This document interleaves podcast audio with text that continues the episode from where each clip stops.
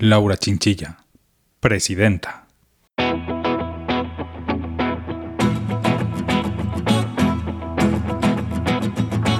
Papi, ¿me cuentas un cuento? Cuentos para soñar. Hablar de Laura Chinchilla es hacerlo de la mujer que más alto ha llegado en Costa Rica. En 2010 se convirtió en la primera mujer en ser presidenta de la República, cargo en el que estuvo hasta 2014.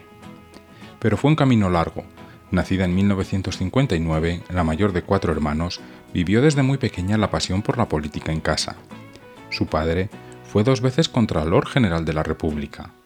Tras graduarse como bachiller, realizó un viaje por Centroamérica, a finales de los años 70, con apenas una mochila como equipaje.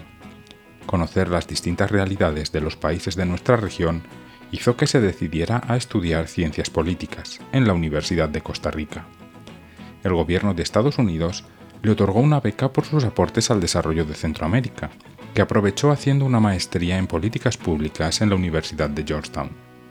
A su regreso, lanzó su carrera en la vida política nacional.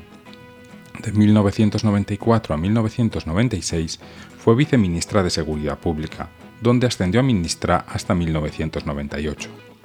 Después fue diputada en la Asamblea Legislativa y de ahí dio el paso a ser vicepresidenta de Costa Rica.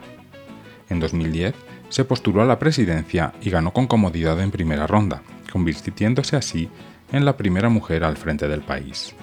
Hasta ese momento, solo tres mujeres habían optado a la presidencia de la República y ninguna lo había logrado. Me presento con los brazos abiertos para estrechar en ellos a toda Costa Rica, con toda su gente, en toda su geografía, en toda su unidad y en su esplendorosa diversidad.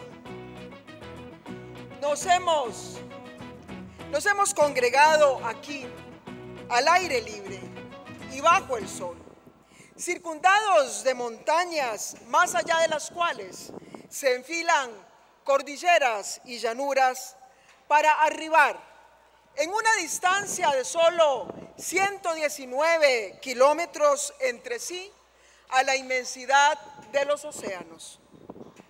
Las montañas nos elevan al infinito como invocación de trascendencia y la majestad de los océanos nos señalan la senda de la universalidad y de la hermandad. Tras su gobierno, Laura Chinchilla ha seguido muy activa en diversos foros internacionales, promoviendo a nivel global causas en defensa de la democracia, los derechos humanos, el desarrollo sostenible o el liderazgo de la mujer. Entre otras muchas tribunas, es vicepresidenta del Club de Madrid y miembro del Comité Olímpico Internacional.